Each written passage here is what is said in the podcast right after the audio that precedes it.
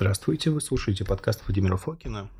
И сегодня у меня тема, посвященная каким-то крутым круто- крутостям отечественной медицины, которые на самом деле не всегда еще современная наука может оценить даже математически. Например, если мы берем классическую доказательную медицину, то есть клинические испытания и все прочее, всегда это было, что один препарат, репрезентативная выборка, выборка зависит от заболевания, если это кардиология на десятки тысяч по всему миру, и это один препарат. Только в 2020 году, когда был ковид, начали применять нестандартную статистику, поэзианскую, если я, я могу ошибиться в, в именах за счет дислексии, поэтому извините, если что. То есть, когда можно во время клинических испытаний препарат добавлять, удалять. Но, то есть, там, допустим, идет панель препаратов, мы их все исследуем, и что-то убираем, что-то добавляем в процессе. Это уже было мировое ноу-хау, и разные большие метры не всегда в курсе, как к этому относиться, относятся к этому консервативно, как к светлому будущему. А вещи, про которые мы будем говорить, оно за пределами понимания современной, условно говоря, западной науки в самом хорошем смысле. Как будто были какие-то инопланетяне, э, выдающиеся, которых не беспокоили в первую очередь, наверное, деньги, а, и которые интересно было решить проблему. И они... Их фокус был полностью но на задачах. И сегодня мы рассмотрим адапционную, она же активационную терапию Горка Вилкова, Квакина Кузьменко. А, ну, просто наверное, адапционная терапия Горка Вилкова, Квакина Кузьменко – это термин Татьяны Станиславовны Кузьменко. А будем надеяться, что как-нибудь позову ее на подкаст. Затем я расскажу про тканевую терапию Филатова и биогенные стимуляторы. Но на самом деле по тканевой терапии был отдельный подкаст, когда я читал книжки.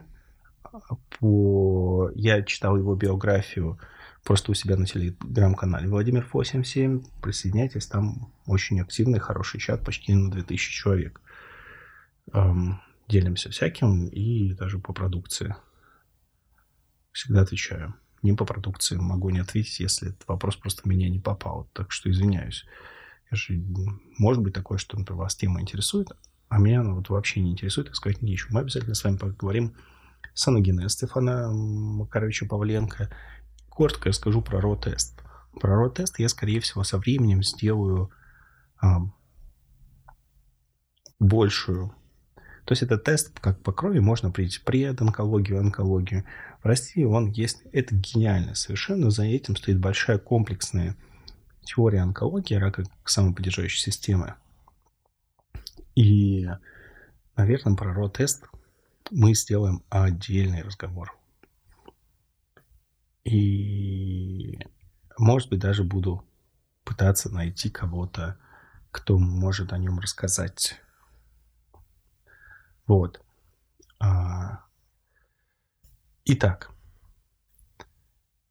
такие у нас темы. Начнем с вещи э, простой адапционной терапии Кобякова и Квакина Кузьменко. Эта история начинается э, с, ну, начну и закончу одинаково. Вы можете ввести в интернете адапционная терапия Кузьменко, и будет э, сайт, я сейчас прямо сейчас посмотрю, э, как он называется, Adapt Therapy, TH, терапия через TH.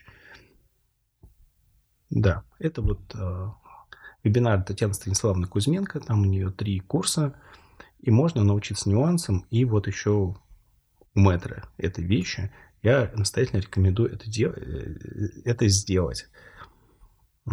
Сам я еще не все, не всему там научился, я прошел один курс, эм, дал время в голове, чтобы оно осело, потому что это физиологическое знание, оно во многом контринтуитивно. А с чего началось? Оно началось с, э, с физиолога Ганса Селье. Он открыватель стресса не как термина, а стресса как неспецифической физиологической реакции. Он ставил эксперименты на мышах, ну, может быть, по текущим меркам не очень этичные, и в итоге как бы он их не убивал, то вне зависимости от того, это было физически, химически и прочее, а, мыши демонстрировали единую реакцию физиологическую. У них была лейкопения, то есть у них иммунные клетки падали, и был резкий рост а, кортикоидных гормонов. То есть организм старался приостановить любые воспалительные процессы, чтобы еще хоть чуть-чуть вот минуточку прожить. И именно эту физиологическую реакцию лейкопения на фоне роста кортикоидных гормонов Ганс Силье назвал стрессом. Что случилось более важно? Наши отечественные ученые, вся эта школа она работала в Ростовском институте онкологии, их они брали в свое время западные журналы, потому что у них индивидуальный подход. А индивидуальный подход у нас а, антинаучно. Тогда им заявили. И вот же мы сейчас живем в мире прецессионной онкологии, генной терапии. И, ну, в общем, что все равно э, там, научные журналы являются инструментом продвижения каких-то продуктов и технологий. А не секрет, что там куча ирановских журналов владеет у нас одна американская компания. И поэтому, если вы это не слышали, вот эти все вещи где-то, почему-то, то просто потому, что мы сейчас живем а, в таком под другой концепции, можно сказать, биохимический и негативно-биохимический, за которым привязаны услуги, технологии. А здесь-то, по сути, нет никаких а, огромнейших, сложнейших технологий. Здесь есть знание, и как вы можете его применять. Технологии тоже есть, но с точки зрения вложенного интеллекта и полученного результата. Но вернемся к сути вопроса, перестану флеймить, отходить от темы. То есть Ганс Илье нашел фазу стресса. И то есть команда Горкави, Уколовой и Квакиной, они пошли дальше.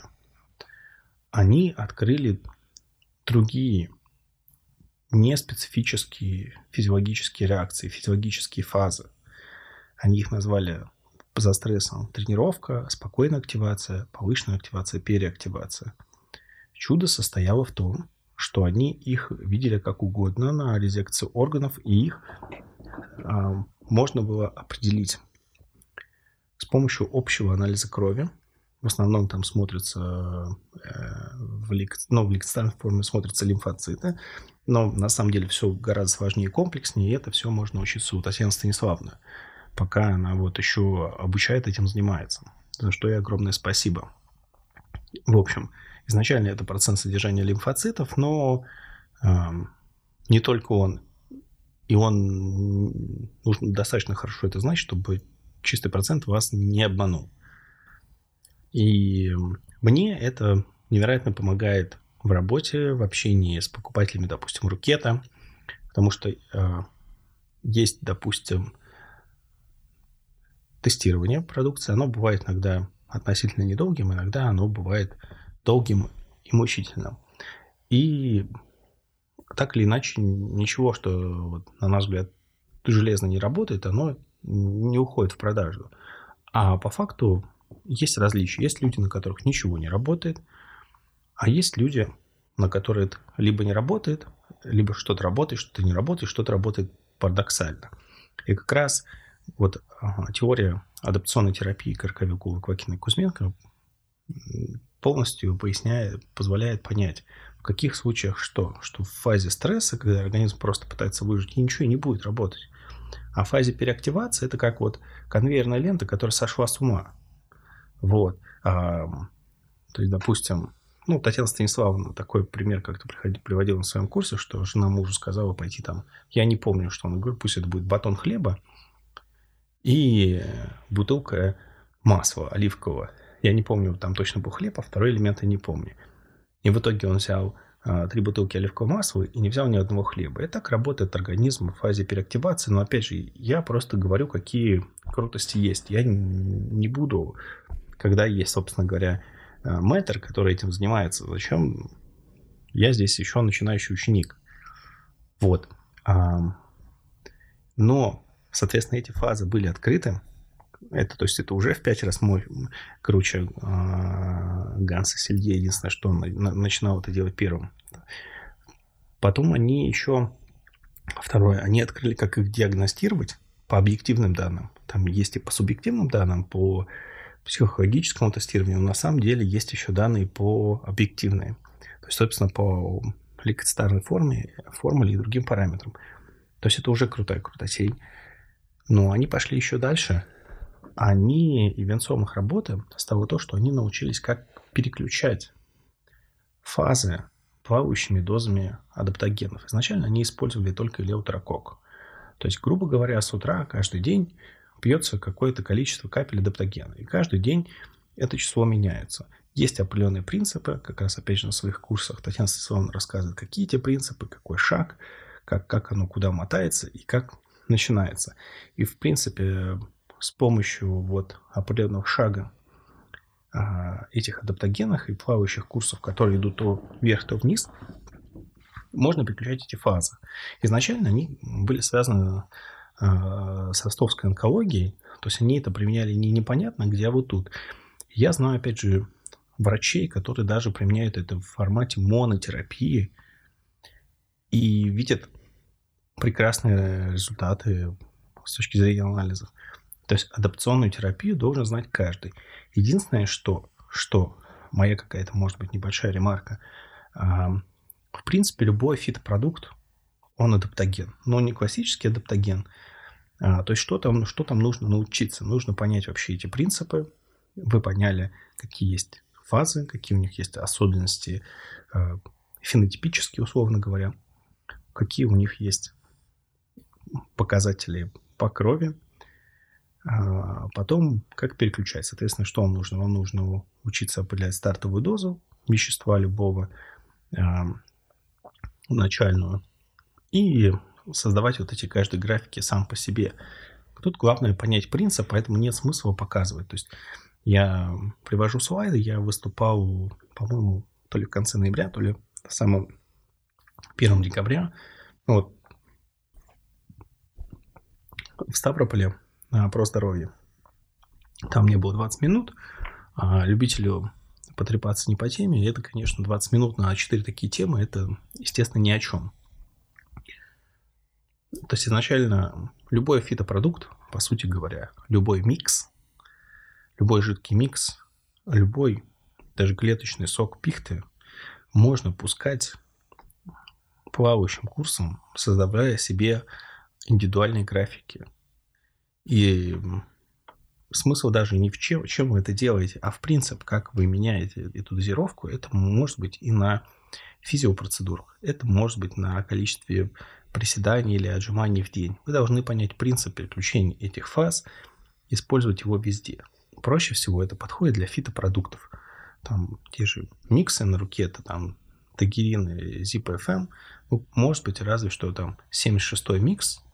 Тут вопрос, потому что у женьшеня ну, хотя обычно стартовая доза небольшая, но, в принципе, там же он не чистый, там ямс еще очень много, поэтому, ну, тоже, наверное, можно.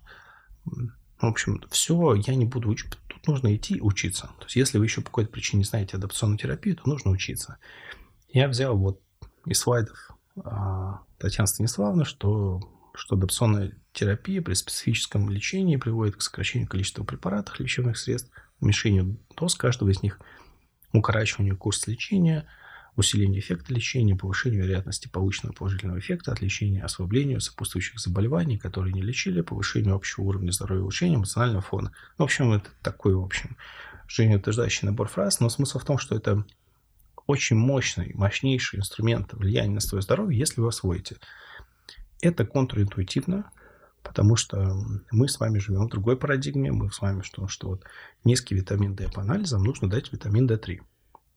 Низкий цинк, нужно цинк. Ну, максимум, максимум, может быть, у вас что-то там с генетикой, у вас что-то с транспортерами цинка, и тут как бы тут нужно уже как-то пошаманить чуть-чуть.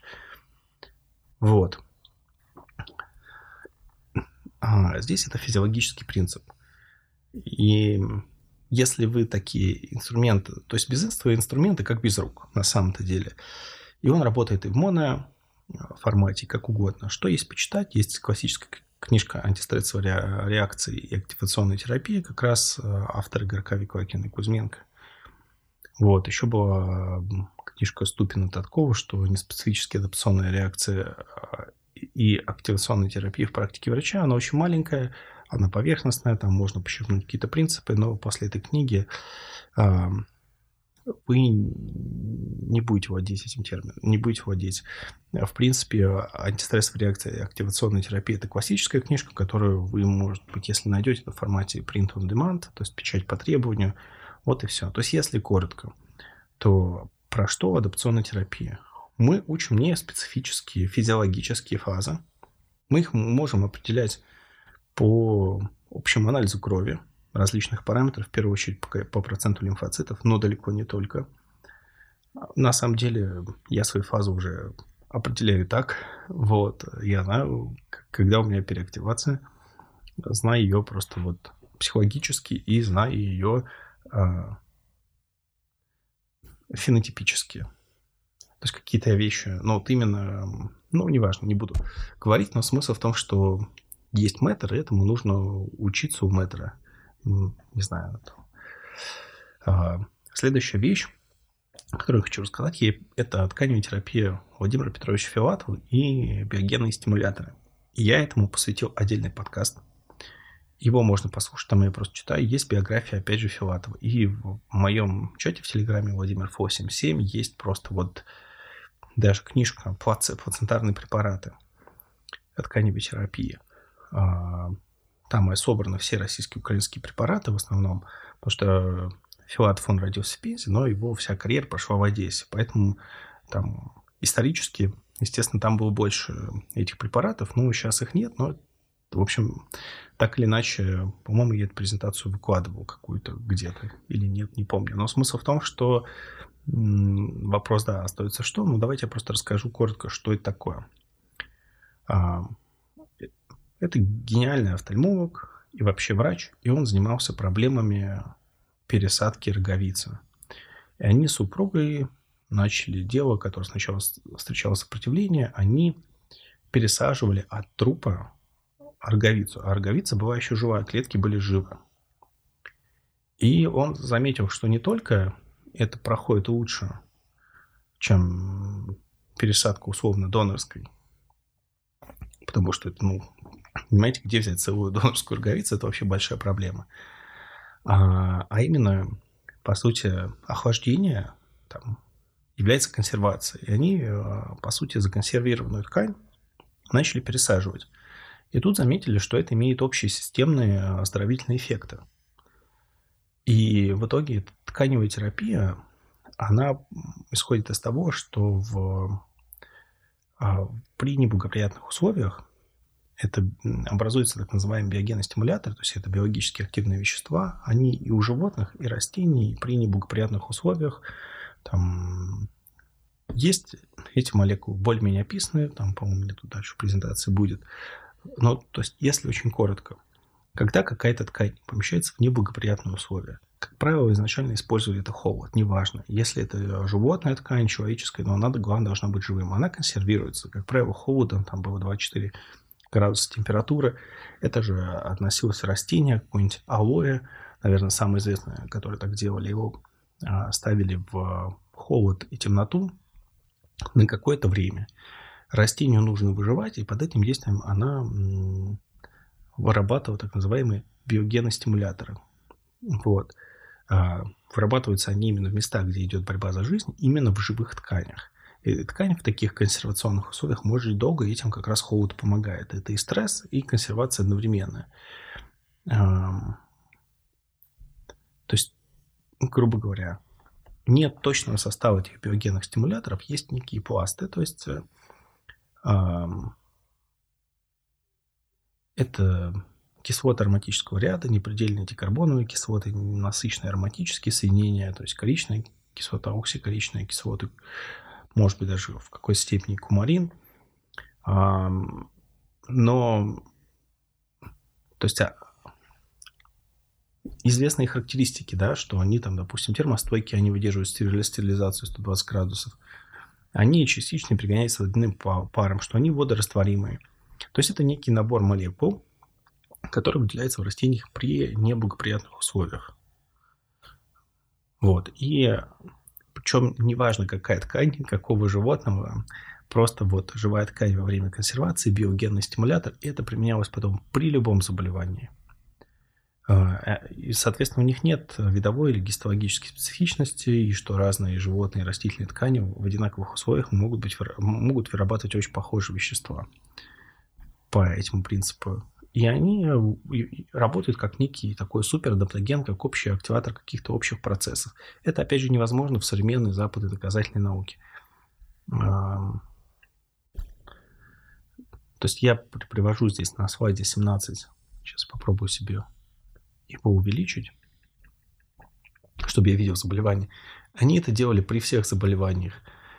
Язвы кожи, волчанка туберкулезная, туберкулез легких, тугоухость, диабет, шизофрения, гинекологические болезни. И вот гинекологических болезней из 30 338 пациентов, и у них 315 были улучшения. То есть здесь везде по широчайшему профилю заболеваний вообще самых разных чуть ли не случайных.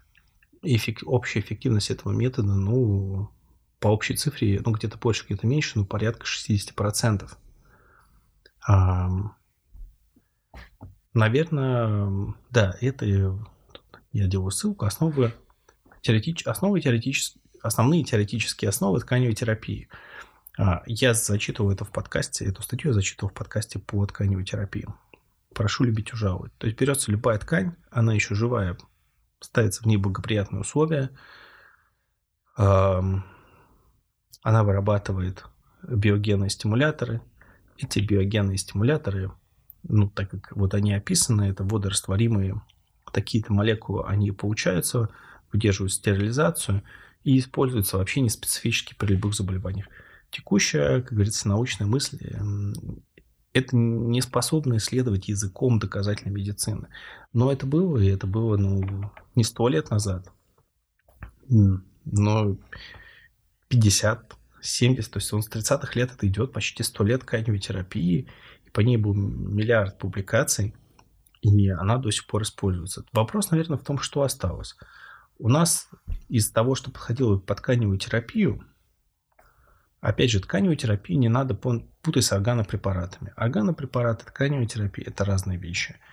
А, органопрепараты – это органопрепараты. Это может быть просто там, допустим, забитое животное, а, его какая-то часть несложным методом экстрактируется и там стерилизуется, и получается вот выжимка из органа.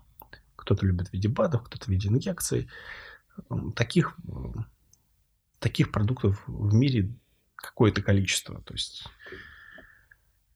это именно способ получения вот этих биогенных стимуляторов из живой ткани. Это не там, не знаю, там не экстракт эпифиза, условно говоря.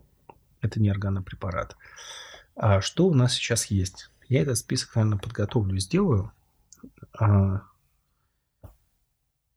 это в первую очередь экстракты авои. Они есть эм, в виде инъекционных препаратов в аптеках. Они, по-моему, ставятся подкожно. Я использую постоянно. Я это мешаю с э, пептидами простаты, простокором в частности. Там один простокор ставится в мышцу, а это в живот. Здесь не нужно бояться и думать, что это только мальчикам, только простата. Ничего подобного. Это будет иметь все равно мужчина женщина суть примерно одна, это все равно они будут усиливать. Это практически как хлеб без масла или водка без пива. Хотя мне эта аналогия непонятна. Вот. А, но так или иначе. А, ну, я к тому, что поверьте, что без препаратов таких вот, по, по сути, без, без экстракта простаты не так ярко работал авоя. Вот, это можно использовать просто как э, общий повышай, ну, ну, как общая оздоровительная вещь всегда и во всем. Опять же, вспоминайте, откатывайтесь на одно еще. Вы можете сразу представить, в какой физиологической фазе вы находитесь и где какой эффект можно будет ожидать. Что, например, если человек в стрессе, именно в физиологической фазе стресса, то вообще бесполезно, ничем не нужно на него воздействовать. Что у нас еще есть, кроме алоэ? Есть плацента. И вот как раз э, по плацентарным препаратам, как при, от, в рамках адаптационной тканевой терапии, я находил, э, вкладывал эту книжечку совершенно свободно, она лежит открыто в доступе, я его перекладывал себе именно у людей уполномоченных это делать, издающих. Она лежит в моем, опять же, телеграм-канале Владимир 87. И вот, из плацентарных препаратов, наверное, я, если использую, то только продукции компании Ялма. Она находится в Москве где-то на Тургеневской, на Милютинском переулке. И напротив клиники Меда Интерком. Там такое, там то ли учебное заведение, то ли что-то такое. И там на втором этаже находится компания Ялма. У них есть гидролизат плаценты, источник жизни. То есть 20 миллиграмм плаценты там стоит 220 а, рублей. Если вы будете сравнивать, допустим, пачку японских плацентарных препаратов, допустим, где 10 ампул по 2 миллиграмма, там человеческие проценты, ну, ставить себе, во-первых, человеческое, ну, на мой взгляд, это как-то, ну, то, что называется крипово на современном языке. Мне эта идея не близка. То, что это, собственно говоря, это гидролизат, то есть оно, оно разделено на частицы, то там уже не разница, это будет из коровки, из свинушки или из человека. Но вот э, из этих трех вариантов уж человека я бы выбрал в последнюю очередь. Тем более это, насколько это маркетинг, насколько это, я не знаю, наверное, производители бы сказали, что нет у нас вот human 100%, но смысл в том, что там разница, я не помню, она там то ли в 50, то ли в 100 раз больше – по-моему, он все-таки косметическое средство, его нельзя а, инъекционно ставить. Я знаю нездоровых людей, которые, ну, в хорошем смысле, э, экспериментаторов, которые ставили источник жизни, но, по крайней мере, с их слов, вроде бы живы, но это не то. Это оставьте такой экстрим для людей из соревновательного спорта. Это может быть Здесь бывает капли в глаза по филату, я не знаю, я не использовал. Я считаю, что капли глаза вообще, ну, как бы вне специфичного лечения, допустим, есть травма глаза, и это необходимо.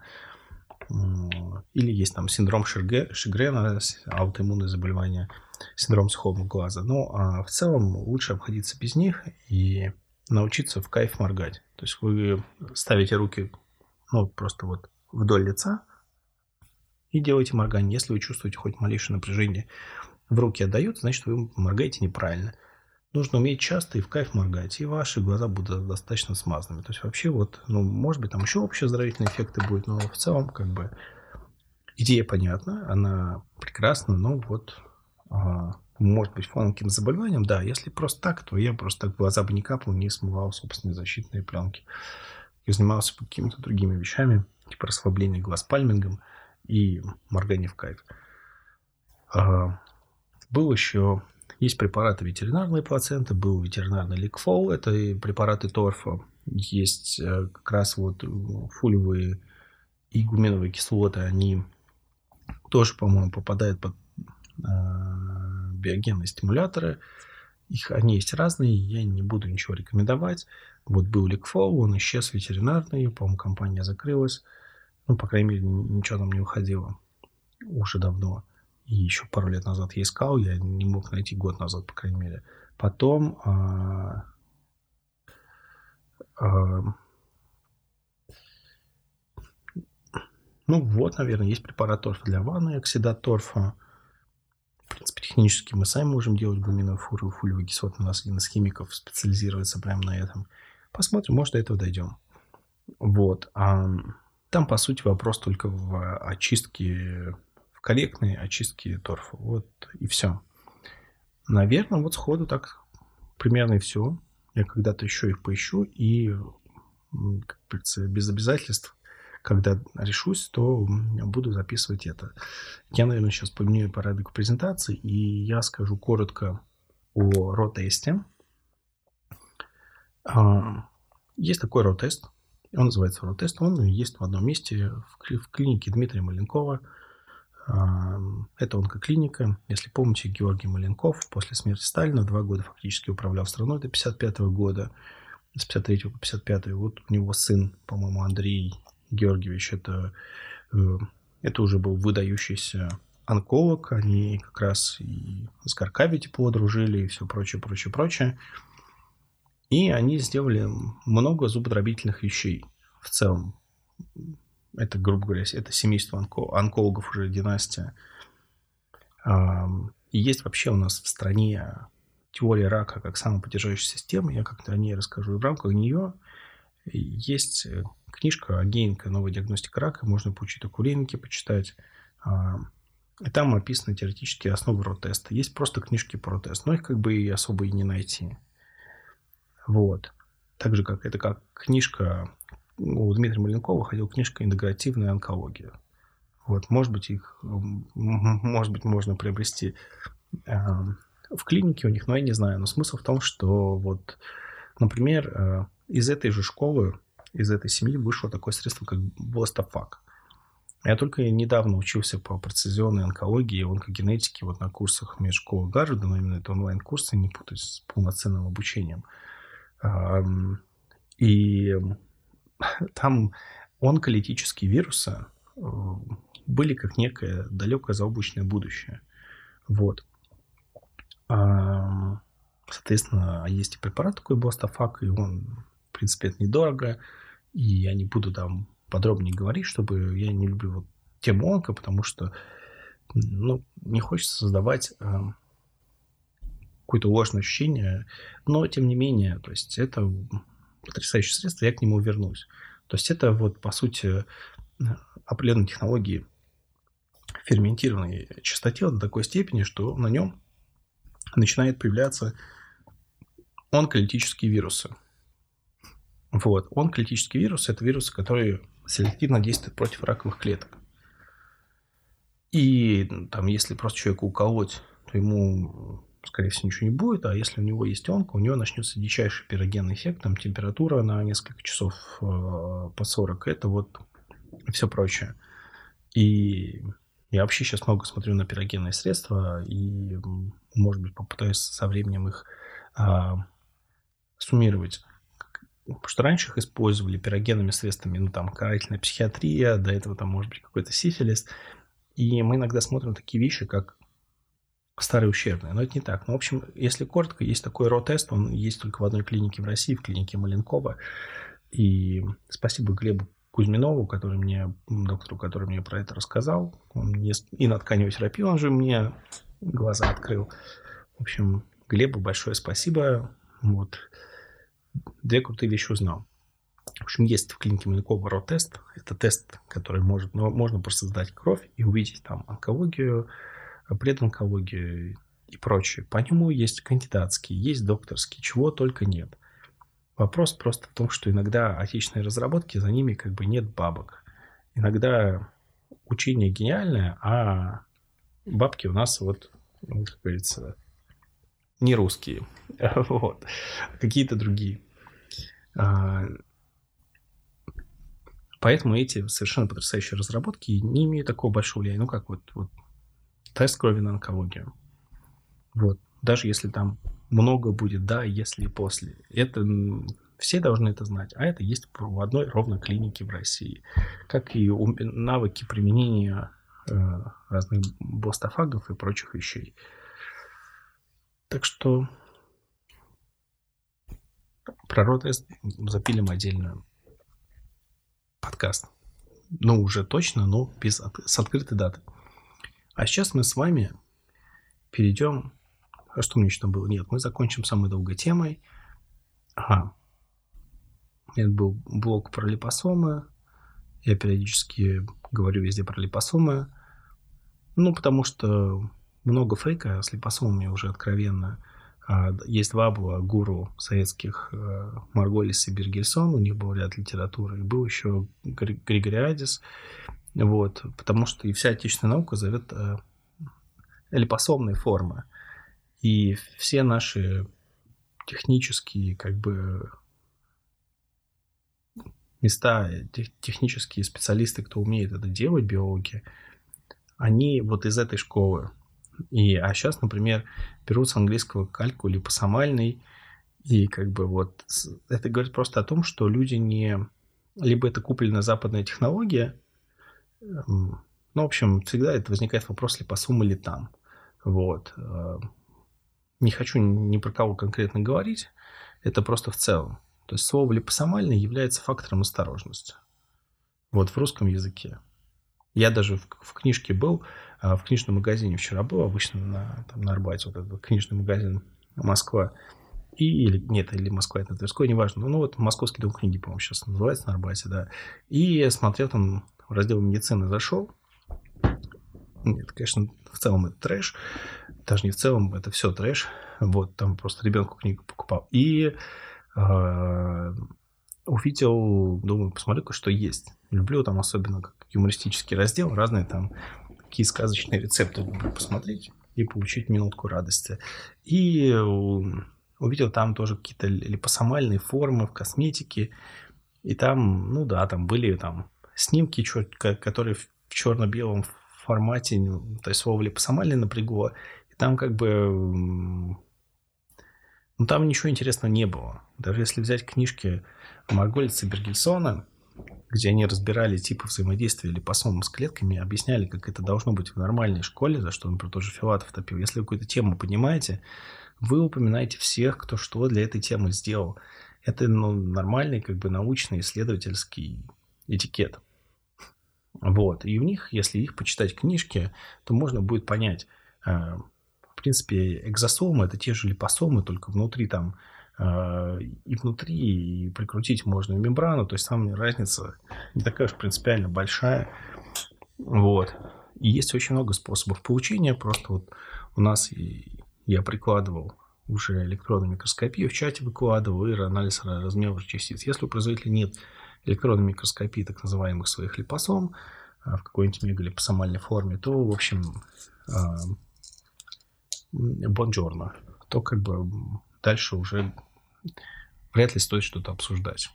Можно красиво уверять в чем угодно, но нужно просто предоставить электронную микроскопию, анализ размера частиц. Если нет, то для меня это так или иначе либо если вы не успели сделать это, нужно сделать, это не так сложно. Если у вас это в принципе нет, то эти вещи говорят для маркетинга, это нечестно и безответственно. Даже если при том, что технологии стандартизации, что такое липосомы, там, что если мы слово используем, что у нас должно быть или нет.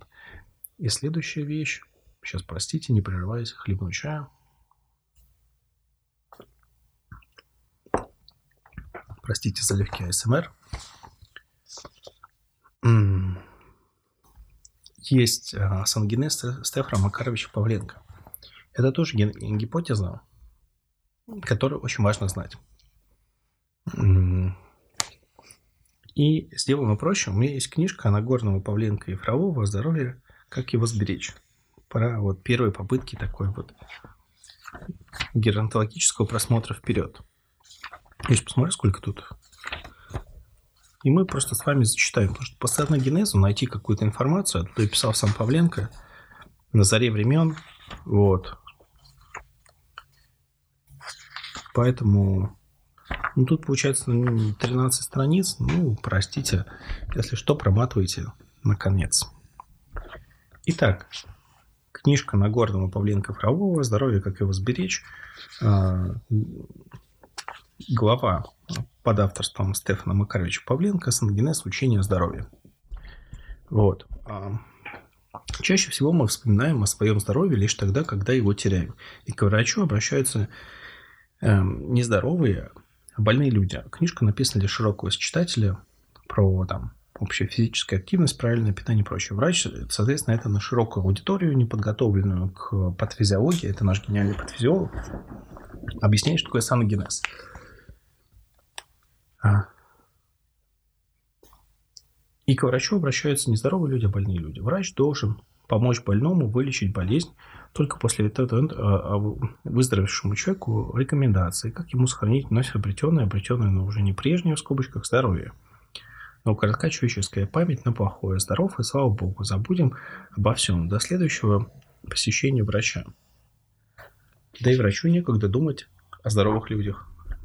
Хватило бы времени на больных. Вот и получается замкнутый круг. Не следишь за здоровьем, заболеешь. Заболеешь, даже выздоровев, ухудшишь свое здоровье. Болеешь, лечишься. Здоров, о здоровье не думаешь. А думать о нем надо. Не только думать, но исследовать механизмы этого чуда, подаренного человеку природой. Здоровье. Познавать эти механизмы, беречь их, сохранять и укрепить. Вот этому важнейшему вопросу медицины посвящено учение саногенеза. Около 10-12 лет назад в научной медицинской литературе появился новый термин, который поначалу вызывал некоторые недоумение, не сразу был принят медицинской общественностью. Термин этот саногенез. Слово происходит от латинского санитас – здоровье и греческого кинезис развитие. Наша филология знает подобные примеры смешения двух языков. Вспомним такое распространенное слово, как аквариум, происходящее от латинского аква – вода и искаженного английского room – помещение, комната. Тем не менее, мы считаем этот гибрид вполне благозвучным, и он не вызывает недоумения ни у специалистов-филологов, ни у населения. Это филологическое отступление делается не случайно. Некоторые критики учения саногенеза и по сей день начинают свои возражения с лингвистики. Но на первых шагах этого нового учения суть возражений была более серьезной. Возражалась вся многовековая медицинская наука. История в медицине развивалось патогенетическое направление, то есть исследование механизмов развития болезней и разрабатывались методы лечения. Термин патогенез, то есть механизмы болезни, был понятен всем, а слово сангенез, то есть механизмы здоровья развития здоровья, вначале не был понят и принят. Здесь он абсолютно прав. Мы сейчас живем в концепции э, негативной биохимической вот патофизиологии. Даже не патофизиологии, до физиологии, слово физиологии почти редко доходит. Негативная биохимия называют. То есть разваливается, и мы поставляем биохимический кирпич.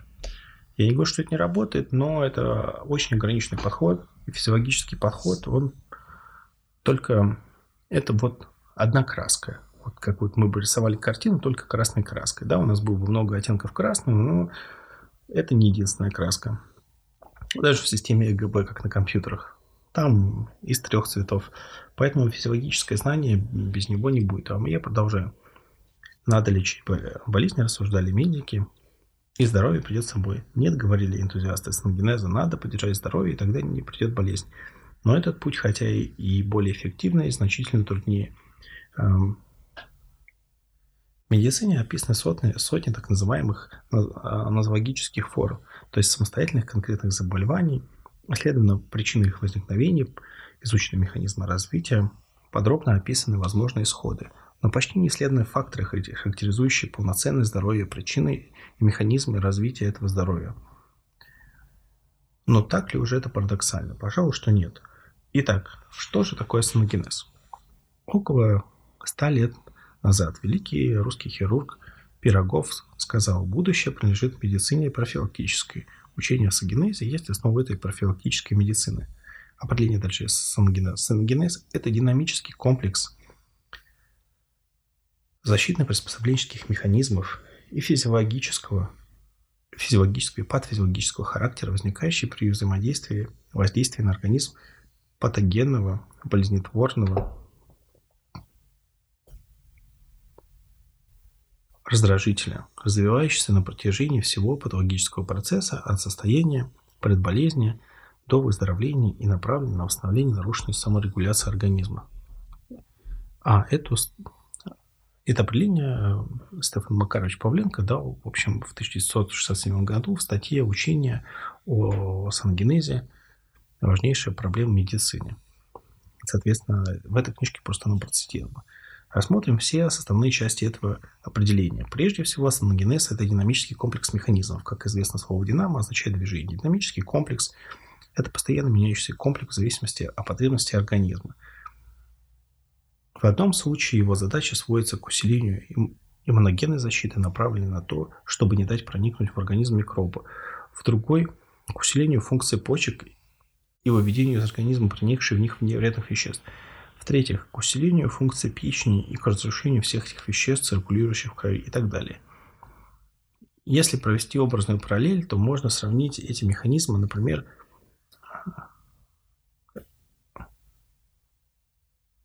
защитой высококлассной футбольной команды. В одном случае защитник употребляет подкат, в другом набивает мяч головой, в третьем посылает его на лицевую сторону, на лицевую линию. Но всегда цель одна – не дать противнику забить голову, и при этом применяются те приемы, которые позволяют добиться максимального эффекта. Комплекс механизмов самогенеза включает физиологические и патофизиологические реакции, то есть реакции, постоянно существующие в нормальном организме и формирующиеся в том случае, если заболевание уже развилось. В нормальном здоровом организме ряд веществ может препятствовать воздействию на организм патологического фактора. Например, все люди плачут.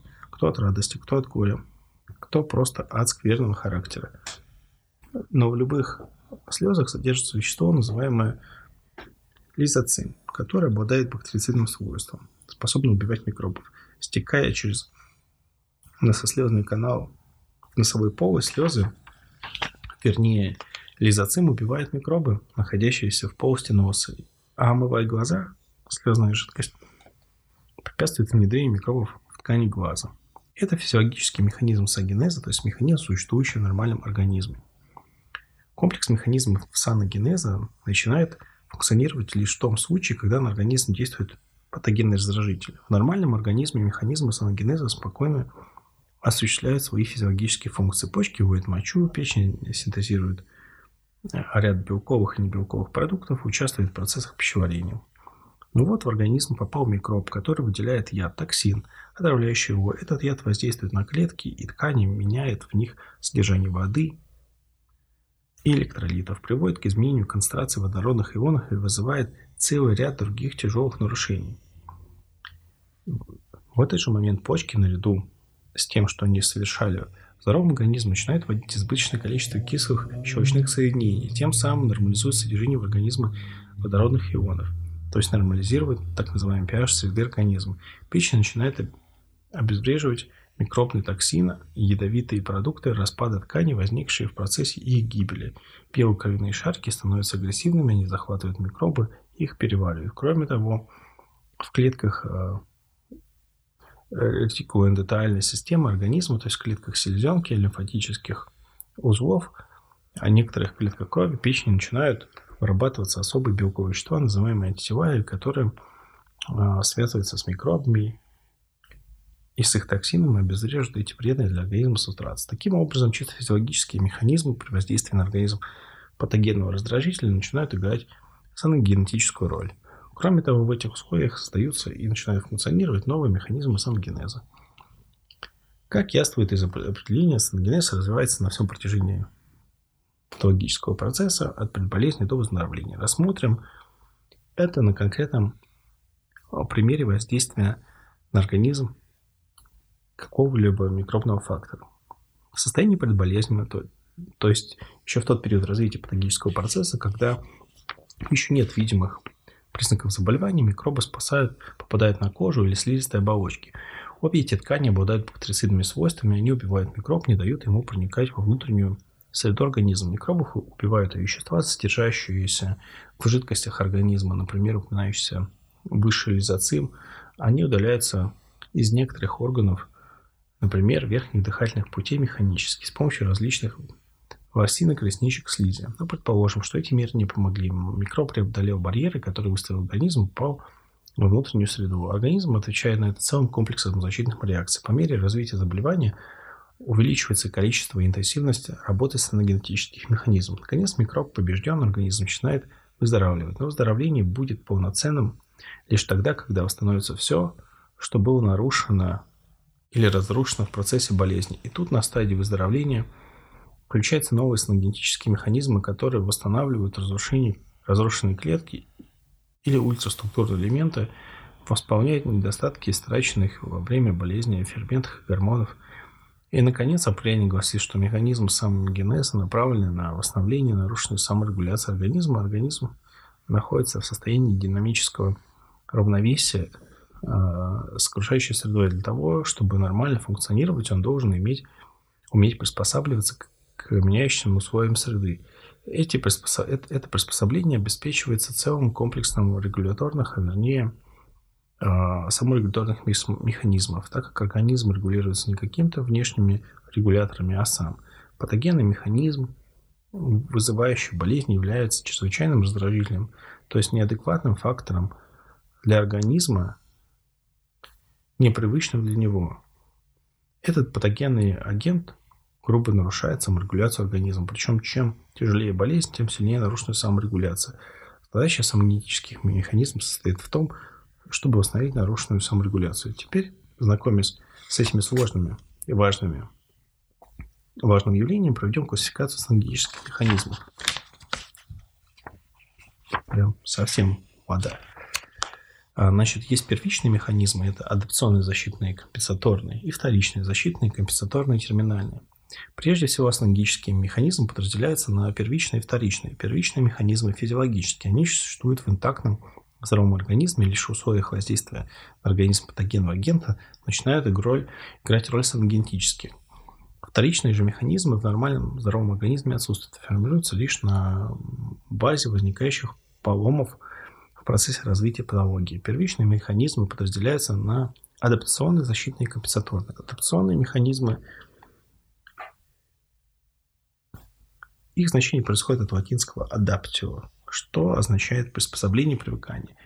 Это механизмы приспосабливают организм к новым условиям, которые возникли в результате действия на него патогенного агента, который он мог, чтобы он мог нормально функционировать, в нем не возникало бы несовместимых со здоровьем и жизнью нарушений функций. Физиологическая адаптационная адаптация организма знаком каждый из нас. Допустим, нам приходилось бежать, чтобы успеть, например, на отходящий троллейбус немедленно учащается пульс, учащается и углубляется дыхание. Для чего? Дело в том, что мышечная работа во время бега э,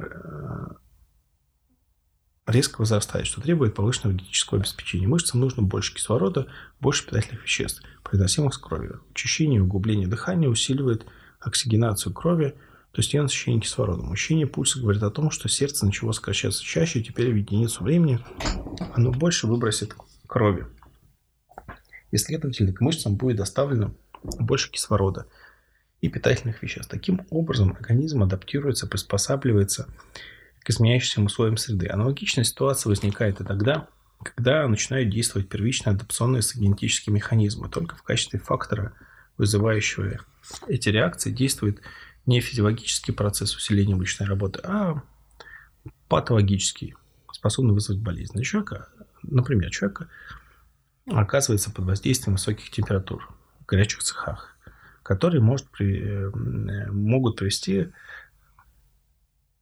а, воздействие может привести, которое может привести к серьезному нарушению жизнедеятельности различных организмов и систем, включая синергические механизмы, адаптирующие организм к воздействию патогенных факторов.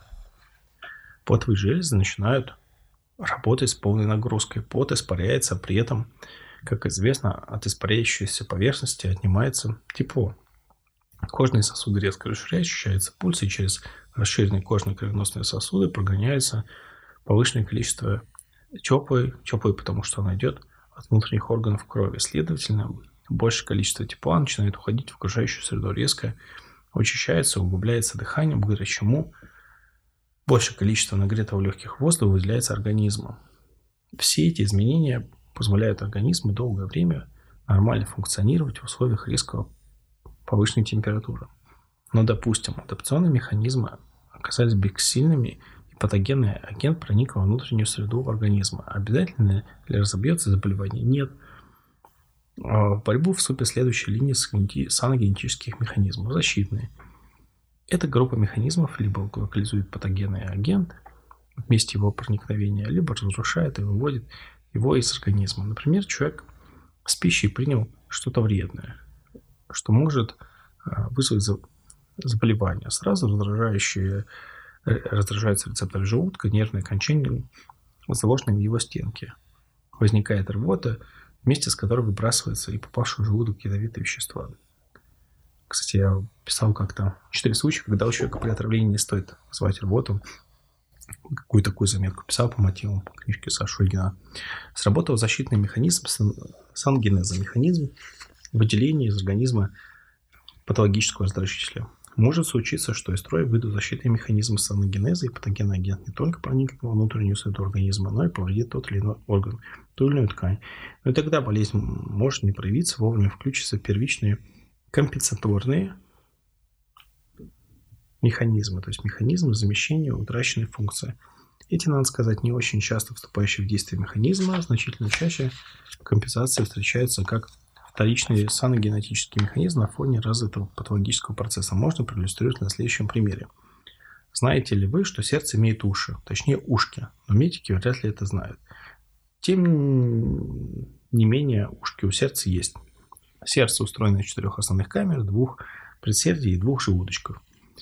Кровь из левого предсердия поступает в левый желудочек, последний выбрасывает ее в аорту, и кровь начинает свой путь по так называемому большому кругу кровообращения. Она течет во все более мелкие артерии, затем в капилляры, отдает тканям кислород и забирает от них углекислоту, после чего поступает в вены, которые постепенно, укрупняясь, сливаются в два главных венозных сосуда человеческого тела, верхнюю и нижнюю полувену. В падении полых вен в правое предсердие заканчивается большой круг кровообращения, начинается малый круг. Кровь из правого предсердия попадает в правый желудочек, он выбрасывается в легочную артерию. Пройдя через капилляр легких, кровь насыщается кислородом и отдает углекислый газ, выдыхаемый, э, выдыхаемый воздух. Затем по легочным венам кровь вливается в легкое предсердие. Так и функционирует этот механизм, так и качает кровь. Главный насос человеческого организма. И качает он ее около 30 а, миллиардов раз за человеческую жизнь. Представьте себе, что изобрели насос, который может без поломки 30 миллиардов раз прокачать по сложной системе трубок около 4 литров жидкости. Наверное, автор такого насоса тут же бы получил Нобелевскую премию. Но единственным автором такого насоса является природа. Природе Нобелевскую премию не дают, и она в отместку за неблагодарность иногда портит насос. Возникает заболевание сердца, которые ведут к ослаблению его сократительной способности. Но не всегда патогенный агент вызывает ослабление функции сердца как насоса. Если ослабнут предсердие, то троеточие. Вот тут и вступит в действие ушки сердца. Это дополнительные камеры, которые в норме почти не функционируют. Но стоит ослабнуть основным камерам сердца, как ушки, в скобочках их полости открываются в полость предсердий, скобочки заканчиваются, превращаются в дополнительные насосы и начинают подкачивать в желудочке кровь. Таким образом, процесс включается первичный компенсаторный саногенетический механизм.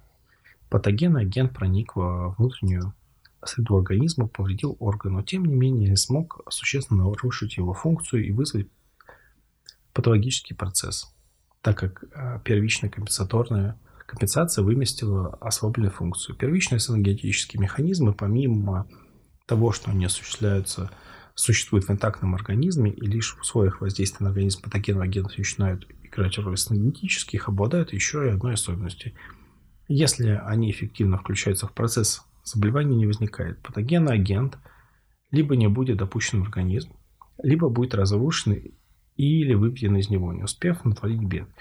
Если же он и повредит какой-то орган или ткань, то первичный компенсаторный механизм исправит это повреждение и болезнь не возникнет. Иное дело вторичные саногенетические механизмы.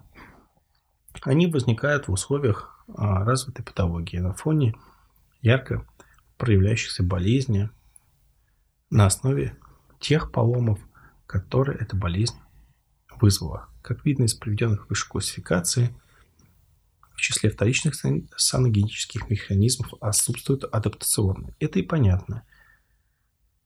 В такой адаптации к патогенному раздражителю можно говорить, если уже возник патологический процесс. Поэтому первыми в ряду вторичных механизмов саногенеза являются защитные механизмы. Э, вторичные защитные механизмы либо локализуют патогенный агент, не дают ему распространиться, либо разрушают его, либо вводят из организма. Все эти процессы существуют на фоне уже развившегося заболевания. Наиболее ярким примером вторичных защитных саногенических механизмов является такой широко известный патологический процесс, как воспаление. Чаще всего воспалительный процесс вызывает, э, вызывается микробом, возникший вместе его внедрения воспалительный очаг сдавливает кровеносные сосуды, вследствие чего затрудняет отток крови от этого участка, и микроб не может выйти из очага воспаления и распространиться по организму. Таким образом, осуществляется локализация болезнетворной причины в месте ее внедрения. Лейкоциты, которые в большом количестве скапливаются в очаге воспаления, захватывают микробы, разрушают их. Так выглядит второй механизм защиты – разрушение патогенного агента. Наконец, вместе с гноем вводится из организма микроб. Это третий механизм защиты – удаление патогенного агента. Если защитные механизмы саногенеза не справляются с возложенными на них задачами, происходит повреждение органов и тканей. В действие включаются вторичные механизмы компенсации, которые чаще всего проявляются в виде двух процессов – гиперфункции и гипертрофии. Гиперфункция заключается в том, что при патологии какого-либо органа неповрежденная его часть, а леопарных органов второй риска, интенсифицирует свою функцию. Ярким примером такой взаимопомощи являются почки. Основная структурная единица этого органа – нефрон. Сложная система клеток, которая фильтрует воду, сахар, ионы из крови, регулирует их концентрацию в тканях организма и, наконец, образует продукт, известный под неблагозвучным названием моча. С помощью нефронов почка поддерживает постоянное э, постоянство внутренней среды организма. В нормальной почке активно функционирует только треть содержащихся в ней нефронов. Но если одна из почек поражена так, каким-нибудь недугом, не в состоянии выполнять свою функцию в соответствии с потребностями организма, в другой почке начинают работать все нефроны. За счет усиленного функционирования второго органа сохраняется постоянство внутренней среды организма. Иногда вторичные компенсаторные механизмы могут развиваться по другому пути, по пути гипертрофии. Слово гипертрофии проходит от греческого хайпер, э, хипер, как это, ну, сверх и трофос, питание. В переводе на язык медицинской терминологии гипертрофия означает увеличение массы. Это увеличение органа может компенсировать нарушенную функцию. Так, например, при повреждении сердечной мышцы, оставшиеся нейтронами миокардинальные клетки начинают резко увеличиваться в объеме, и такая клетка способна выполнять большую работу. Хотя количество сердечных клеток уменьшилось, объем выполняемой работы сердцем остался прежним. И, наконец, последняя группа саногенических механизмов, последняя линия защиты – терминальные механизмы. То есть такие, которые возникают на заключительных самых тяжелых стадиях патогенных процессов, когда организм исчерпывает последние резервы, которые могут продлить его существование. Давно замечено, что умирающие больные, находящиеся в бессознательном состоянии, нередко перед смертью приходят в себя. Тщательный электрофизиологический анализ агонального состояния показал, что на грани гибели резко повышается биоэлектрическая активность дыхательного и сосудодвигательного центров в продолговатом мозгу. Эта активность настолько высока, что волны возбуждения захлестывают кору головного мозга, что вызывает прояснение сознания. Второй пример. У животных вызывались э, состояние декомпенсации сердечной деятельности посредством перегрузки сердечной мышцы. Затем с помощью специальной методики определялся функциональный резерв сердца, то есть с помощью сердечной мышцы резко увеличивалась а, способность, то есть способность сердечной мышцы резко увеличивать свою функцию при возрастании нагрузки. Оказалось, что сердце, находящееся на грани гибели, способно выполнять почти такую же работу, как и нормальное сердце, правда, на очень короткий срок. Если возросшая нагрузка действовала длительно, то сердце останавливалось. Два этих примера иллюстрируют последнюю линию вторичных сценогенетических механизмов в терминале. Заканчивается разбор механизмов самогенеза, необходимо подчеркнуть – что включение в процесс вторичных синтетических реакций, как правило, не проходит бесследно для организма. Эти механизмы возникают за счет ослабления или угнетения другой функции. Спасение одного неешного обходится другому. Что же касается первичных механизмов самогенеза, то поскольку они существуют в интактном организме, их включение в процесс не связано с, с исчерпывающим каких-то дополнительных ресурсов, они не истощают организм. Отсюда следует вывод, что именно по пути тренировки и укрепления закаливания первичных механизмов сагенеза должно развиваться профилактическое направление медицины. В механизме все взаимосвязано, все функции подчинены единому центру, вернее, группе таких центров не являются исключением, из этого проявляются кинетические механизмы. Э, чем же регулируется саногенез? Как и все другие функции организма, сложная система саногенических реакций имеет двойную регуляцию, нервную и гуморальную. В качестве иллюстрации регулирующей оси нервной системы, в частности, к адаптационным процессам, можно привести следующий эксперимент. У собаки ампутировали одну лапу. Через несколько дней после операции, когда исчезли острые явления, вызванные травмой, животное приспосабливалось к перемещению по клетке на трех конечностях. Далее животным последовательно с интервалом несколько дней ампутировали вторую и третью лапу. Каждый раз животное адаптировалось к новым условиям. Даже когда собака оставалась без конечности, она могла ползать под клетки, подползать к кормушке и чашки с водой. Затем опыты видоизменили. Животным удалили отдельные участки коры головного мозга и ампутировали только одну лапу. Животное немедленно превращалось в тяжелейшего инвалида. Даже на трех лапах оно не могло перемещаться. Этот опыт ярко свидетельствует о том, что явление, что в явлениях адаптации организма к меняющимся условиям среды чрезвычайно важную роль прилежит э, нервной системе. Весьма показателен опыт, а, проведенный в начале этого века французским физиологом флуранцем. Птицы пересекали нервы, идущие к мышцам крыла, и сшивали их крест-накрест, а когда концы центрального отреза нервов, которые идут к мышцам, поднимающим крыло, сшивали э, с периферическими стволами нервов, опускающих крыло, и наоборот. Естественно, что власть таких, таким крылом, птиц, естественно, что владеть таким крылом птица не могла, поскольку импульсы, идущие из центров, которые заведуют поднятием крыла, приходили в мышцы, которые крыло опускали. Однако проходило несколько дней, и птица начинала шевелить оприлежным крылом, а еще через несколько дней летать. Нервные центры переучивались. Великий русский физиолог Иван Петрович Павлов объяснял эти результаты тем, что в коре головного мозга птицы возникали новые условно-рефлекторные связи, которые и обуславливали адаптацию организма к новой ситуации. Таким образом, регуляция процессов саногенеза нервной системы играет исключительно важную роль. Но не меньшее значение имеет и гуморальная регуляция, в частности, такие железы внутренней секреции, как гипофиз и надпочечники. Многолетние исследования выдающегося канадского биохимика и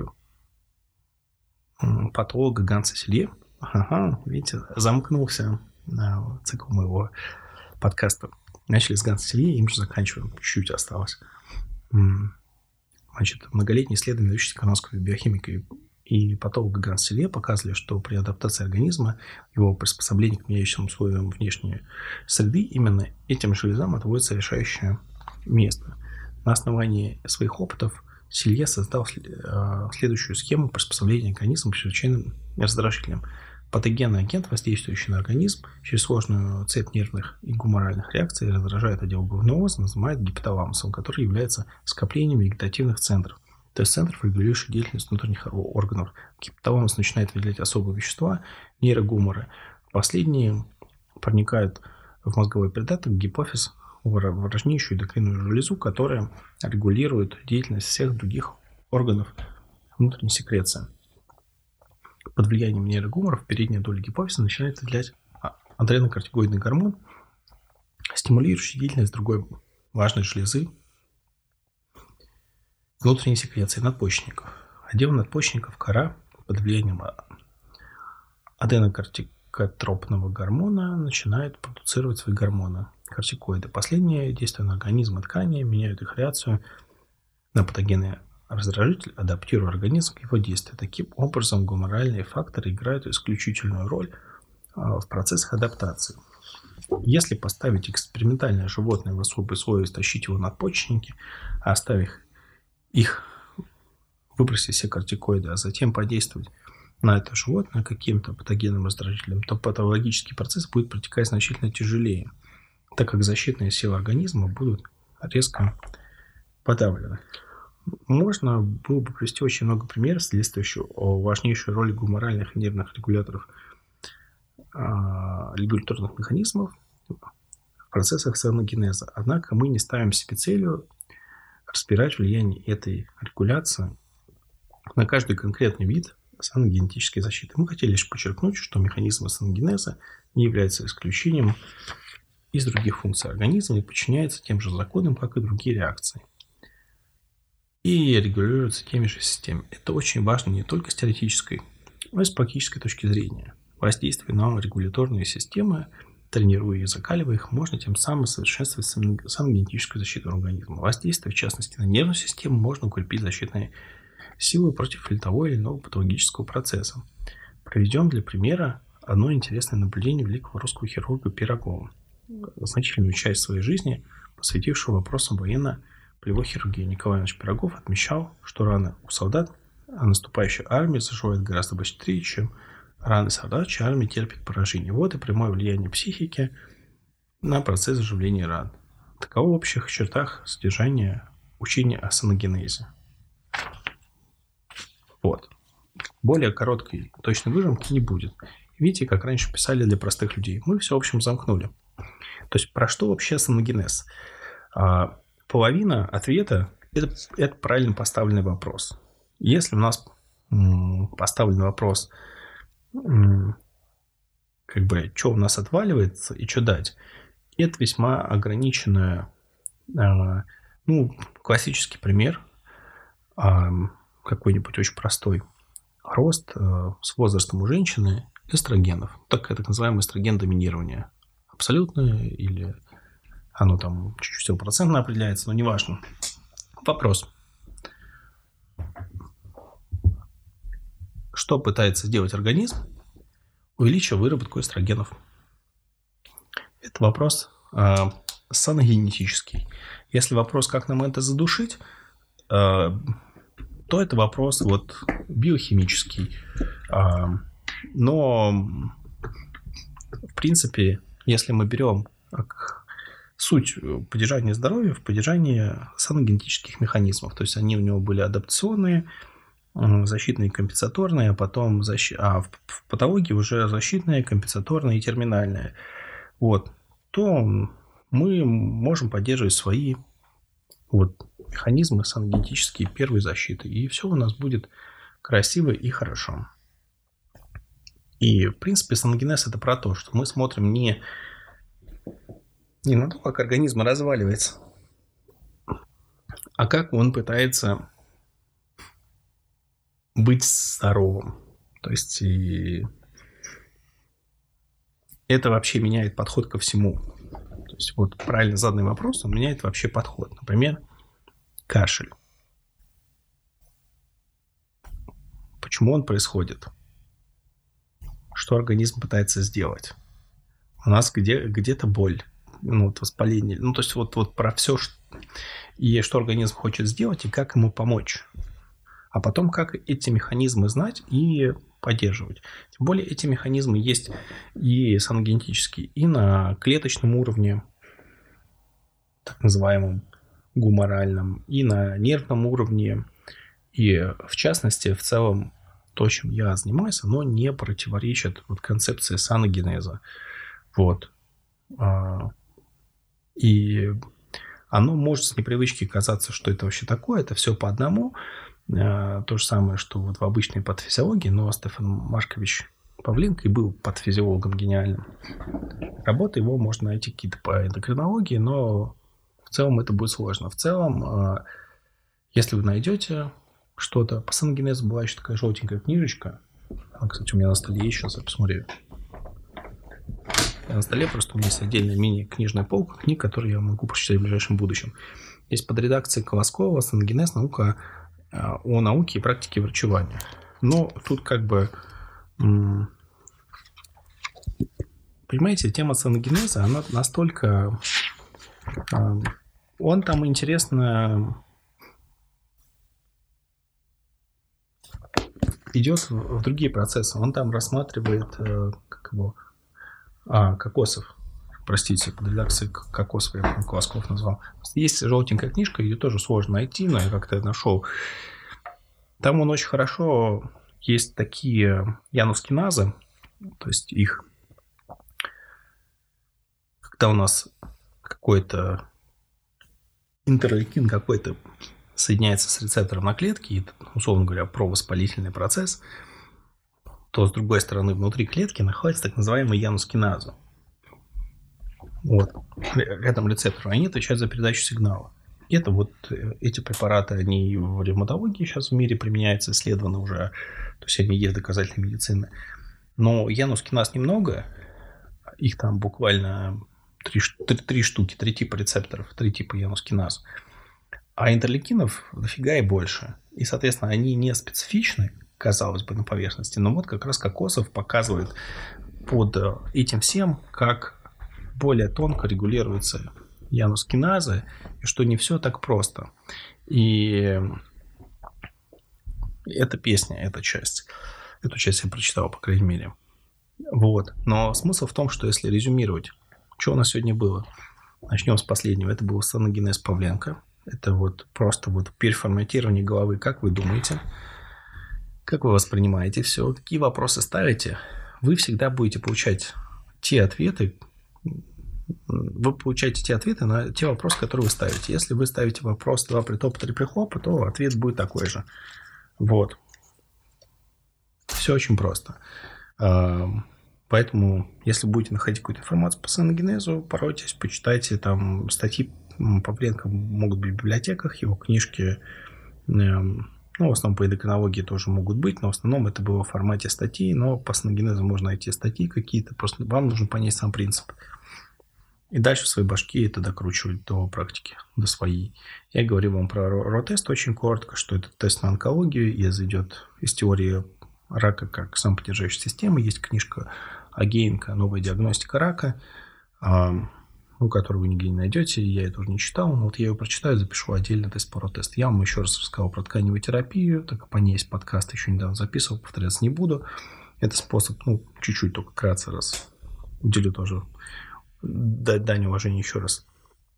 Соответственно, это способ, как из любой живой ткани, заставить ее выделять так называемые биогенные стимуляторы, которые ткань вырабатывает при выживании. И потом это используется не специфично для как раз поддержки саногенетических механизмов, условно говоря.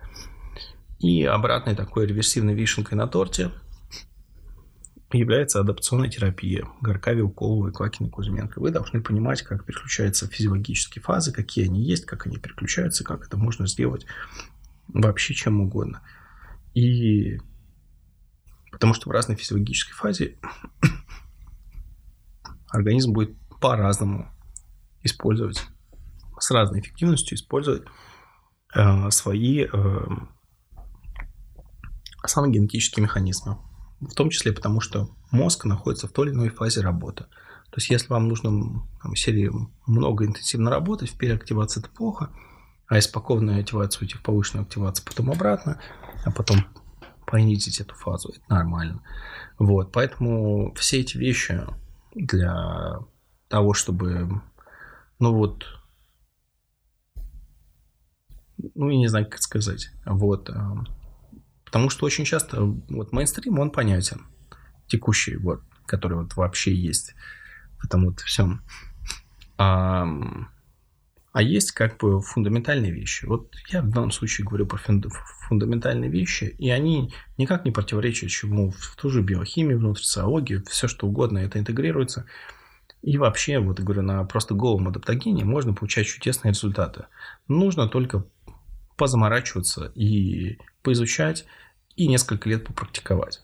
Я еще не настолько уверен, когда я буду уверен, я попытаюсь пригласить Татьяну Станиславовну. Вот предварительно я согласие, ну, не буду говорить, получал или нет, но предварительно я приглашал, отказ не получал, скажем так. Вот и все. Сегодня мы с вами рассмотрели адапционную терапию, тканевую терапию, учение о сагенегизе, рот-тест и еще вернул каким-то образом пару слов о липосомах. И мне кажется, что отлично и очень плодотворно. По крайней мере, с точки зрения полностью правильными физиологическими знаниями или физиологическими, патофизиологическими. Я в данном случае по содержанию я подкастом доволен. Все, спасибо, до связи.